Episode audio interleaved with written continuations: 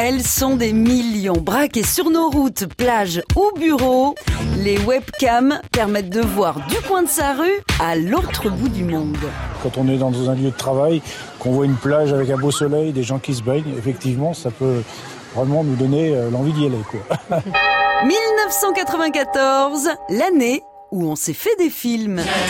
caméra, ta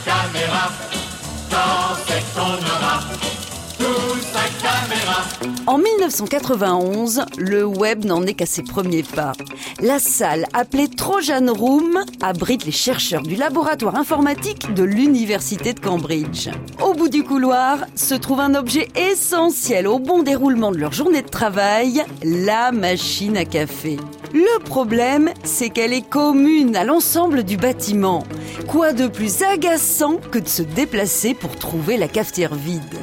Deux des informaticiens, Paul Jardetsky et Quentin Stafford-Fraser, remarquent que l'une des machines de la Trojan Room dispose d'un composant de traitement vidéo et ça leur donne une idée. C'est une révolution. Attention, vous êtes filmé.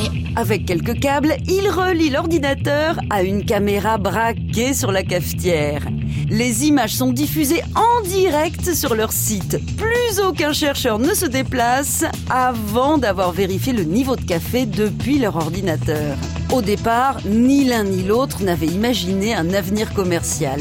Et pourtant, en 1994, la toute première webcam arrive sur le marché pour la modique somme de 99 dollars. Savez-vous que peut-être demain les rues de Paris seront privées d'agents? Il suffira qu'elles soient balayées par des caméras de télévision. Et à la préfecture, des fonctionnaires attentifs surveilleront sur de multiples écrans la vie de la capitale.